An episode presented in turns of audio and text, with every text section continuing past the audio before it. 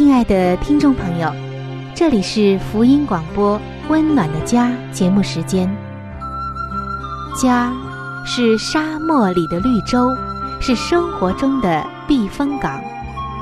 家是人生的驿站，家也是每个家庭成员的心理诊所。听众朋友，您拥有一个温暖的家吗？放眼当今的家庭。充满着各样的困惑、失落和矛盾。青少年的吸毒和不道德的行为，让人觉得十分的惊奇。离婚和家庭暴力的行为也已经十分的普遍。单亲家庭的数量也在与日俱增。这种种的问题，不禁使人在怀疑：家庭生活是否还能够继续下去呢？对每个人来说，家庭仍然可以是个安乐窝吗？温暖的家，与您携手探寻幸福家庭的泉源。温暖的家，带您进入关怀与爱的时间。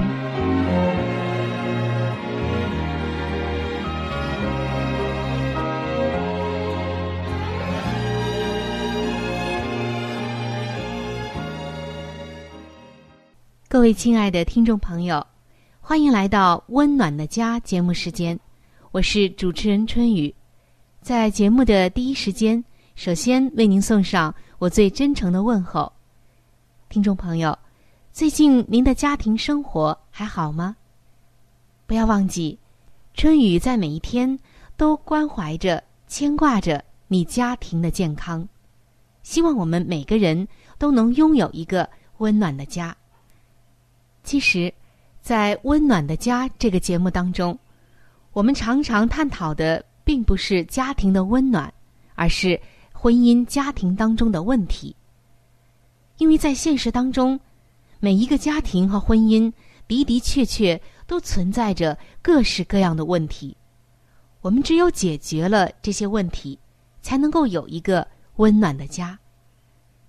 幸运的是，上帝在做我们的参谋。上帝也借着他的话语告诉我们怎样来行。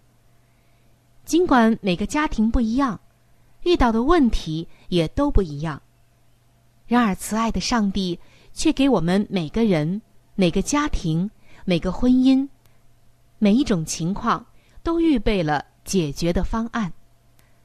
所以，我们真的是好幸福的人，有这样一位天上的慈父。在每一天关怀着我们，而且赐下他的话语，赐下他给我们的各样的方式和爱，来帮助我们走出困惑和痛苦，重新的让家庭变得健康温暖起来。这真是人生最大的祝福了。听众朋友，在前几期的节目中，我们一直在探讨着一个话题，就是。当你和你的配偶出现了一些问题的时候，你总是期望能够改变对方，可是结果却总是让你失望。你会觉得改变一个人啊，真是不容易。我们也通过圣经的一些属灵的原则话语，给大家提供了一些方法，这些方法都是特别现实可行的。那今天我们要继续的来分享这一方面的话题。听众朋友，如果你希望你的配偶有改变，那么你首先要有耐心。我们曾经说过，你一定要给他足够的时间。在你进行了一段时间之后，你帮助他，你也等待了一段时间。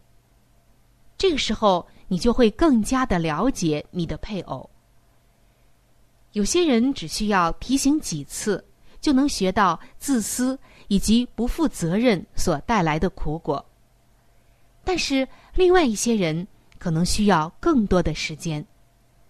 你甚至要看情形来换一种方法，换一种提醒，或者让他应该承担的后果。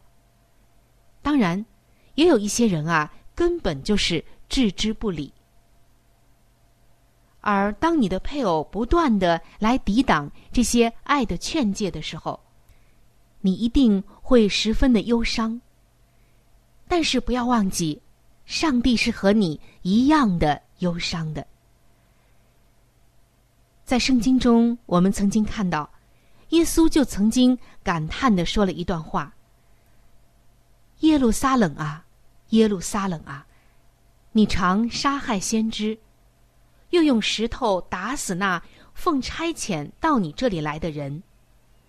我多次愿意聚集你的儿女，好像母鸡把小鸡聚集在翅膀底下，只是你们不愿意。”是的，当人漠视了他人的感受与伤害而活的时候，的确不是上帝的心意。当耶稣遭人的冷漠，当他爱人的心被人藐视、被人污蔑，甚至因此来陷害他的时候，他也很伤感。但是他的伤心并不是为自己，而是为了这些人，因为耶稣已经远远的看到。这些人拒绝了他的救恩之后，将会有怎样悲惨的下场？所以耶稣为此而伤心而哭泣。然而，上帝给予人自私以及伤害人的自由，是因为人也是根据这份自由拣选上帝的道路的。因为上帝不强迫人。有人曾经说过这样一段话。说上帝既给了他所创造的这些生命以自由，那么这些被造物可以自由为善，当然也可以有为恶的自由。这样说来，上帝为什么要给人自由意志呢？原来自由意志虽然引发了恶，但它也是爱、善和喜乐这些值得享有的东西的唯一来源。是的，上帝因为真的爱我们，所以给我们自由，而不是变成一种强制挟持。因为真爱就是要给这个人以自由。亲爱的听众朋友，那么假如你在婚姻当中也遇到了这样的情形，你遇到了你的配偶，有的时候不都是善，他也常常会抗拒，会伤你的心。那么你要了解，这些并非全部的关乎你的配偶，而是更多的关乎你自己。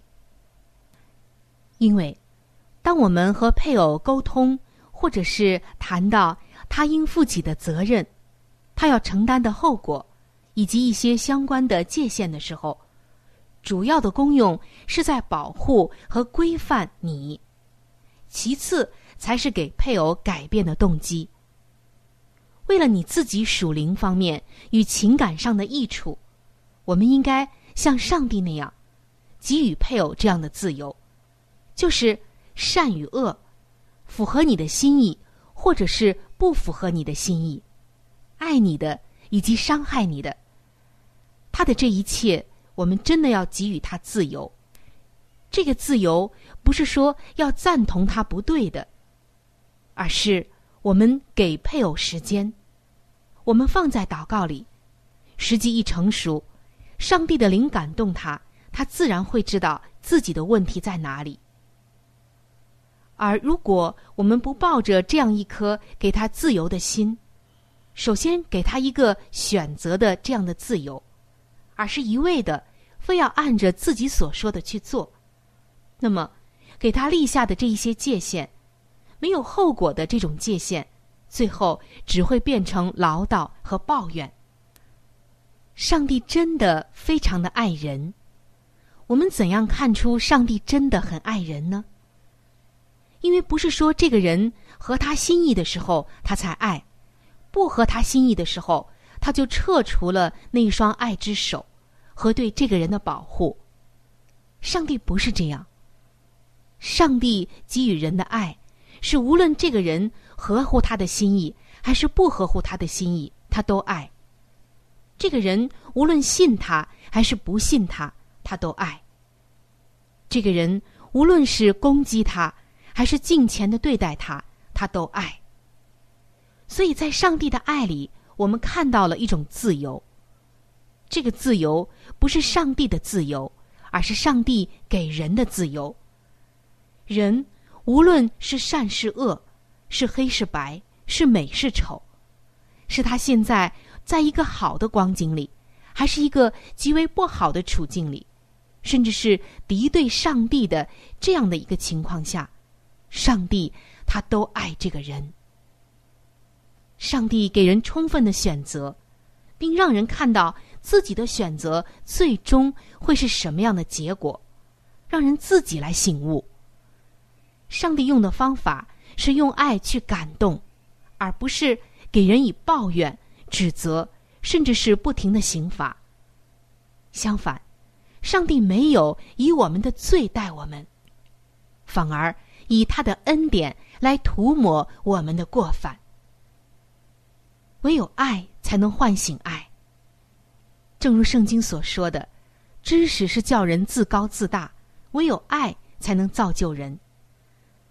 所以，亲爱的听众朋友，主内的弟兄姐妹，当你遇到婚姻中这样的问题，当你觉得你已经努力了，然而你的这个对方，你的这个配偶，却还是这样执迷不悟，还是这样抗拒你的爱，你的提醒，那么这个时候，我们要来想一想，上帝是怎样爱我们的。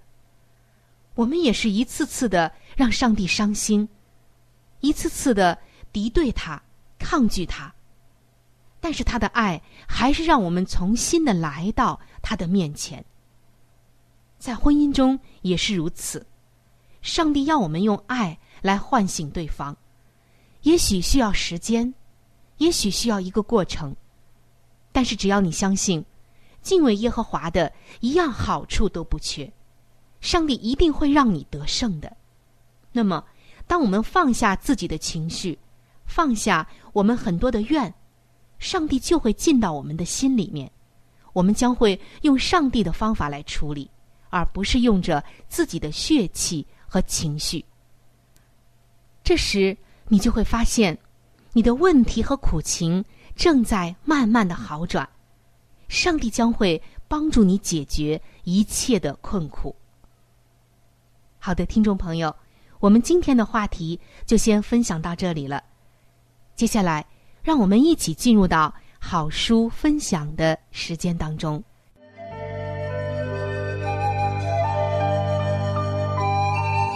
好书分享时间，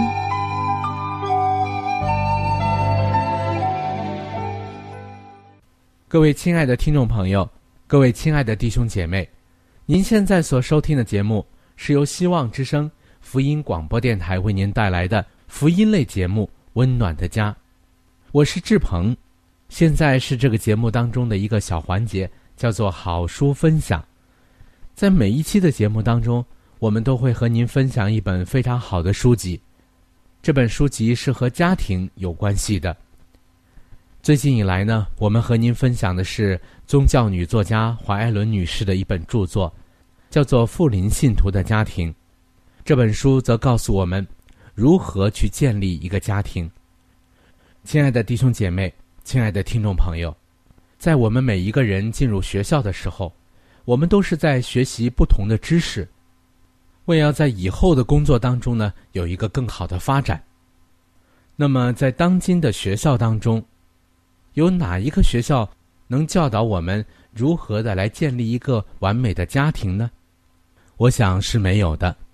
那么，在基督的学校里，他则教导我们如何的拥有一个幸福而温暖的家，同时又当怎样来教育自己的子女。那么，在这里呢，我们特别推荐给您这本书籍，相信这本书对您一定有莫大的帮助。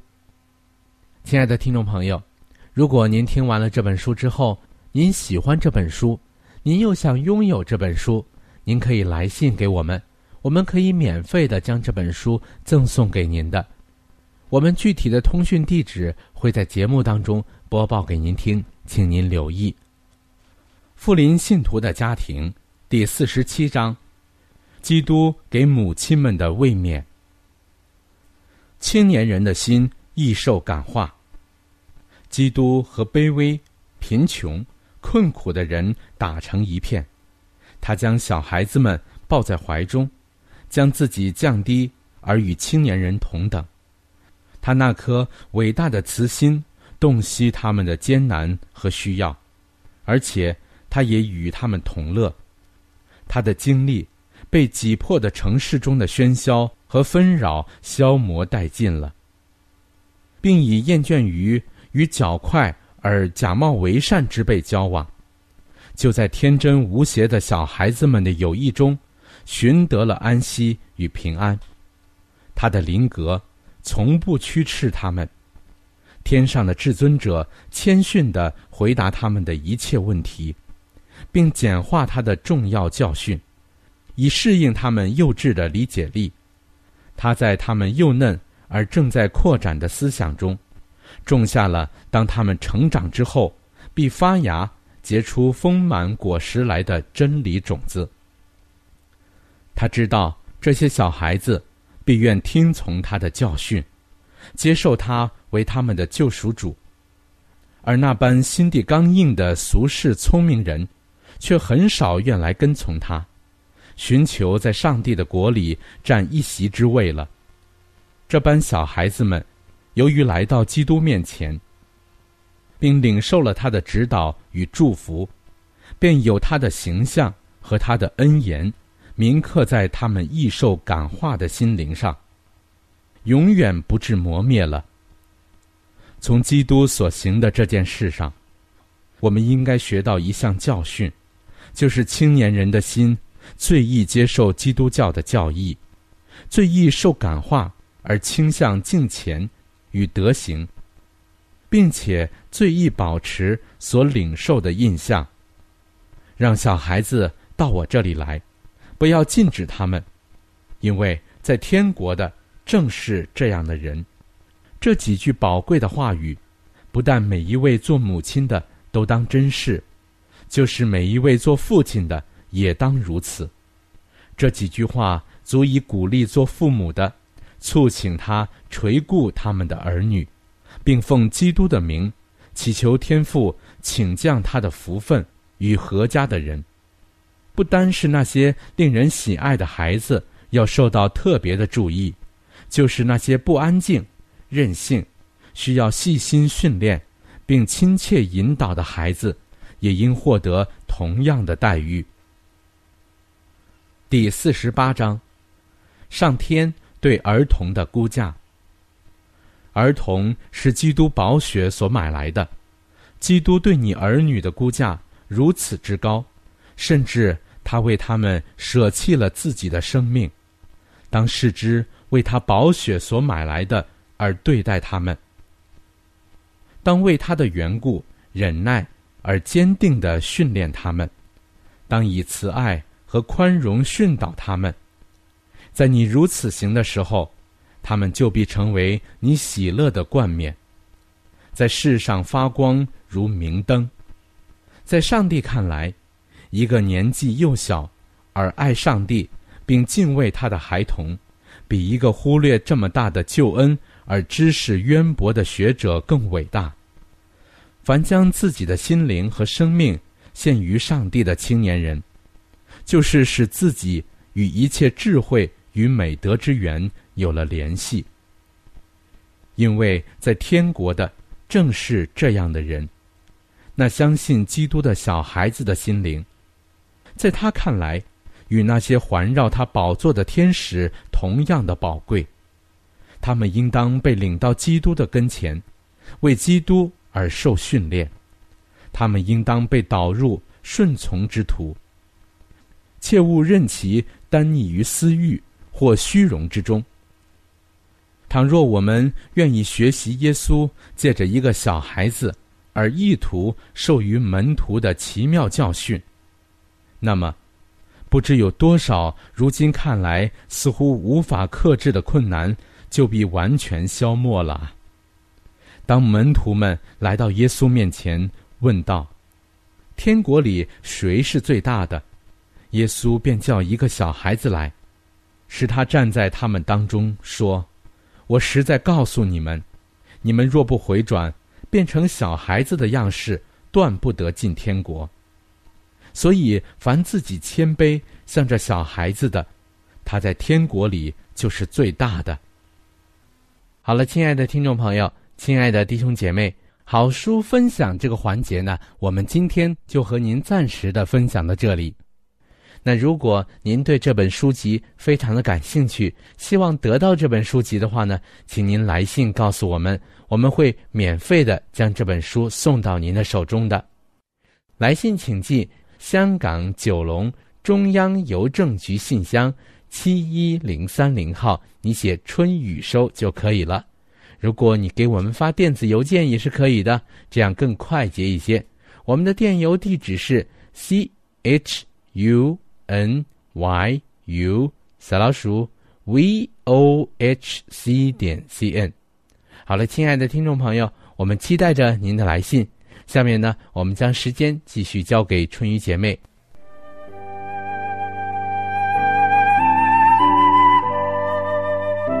贴心小管家。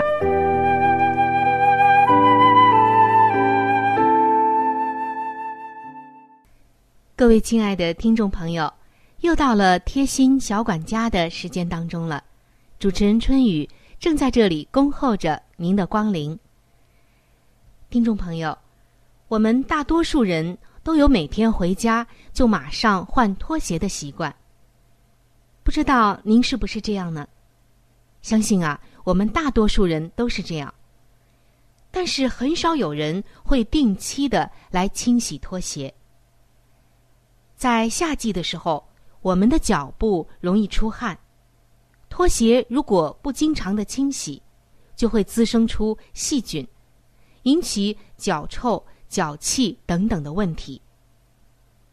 所以建议每天要清洗一次，并且每一周用消毒液浸泡一次。如果是冬天穿棉拖鞋的话，至少一周要清洗一次。并且在太阳底下暴晒一下。上帝为我们赐下了阳光，真的是一个很好的礼物。阳光不仅仅能够使我们的一些衣物被晒干，更重要的就是它还有消毒的功能。所以，经常的把拖鞋拿到太阳底下晒一晒，就能起到消毒杀菌的功效了。听众朋友。如果您的脚部有一些小毛病，那么首先要从卫生开始。我们脚上所穿的鞋子要保持卫生，尤其是我们回到家换的拖鞋，我们往往会忽略掉。可能我们常常穿的鞋子还会定期的洗一洗，但是回家换的这个家居的拖鞋，我们却常常忘记了。但这也是一个不可忽视的小细节。要想使得脚部健康，我们就要先从我们所穿的鞋子来做起。只有鞋子变得清洁了，没有滋生细菌，那么脚部才能恢复健康。即使我们的脚没有什么问题，我们也应该来做好这些清洁，这样就可以达到预防的效果。使得各样的细菌都不会侵袭到我们的脚了。让我们记得定期的清理鞋子，好好的保护好我们的双脚。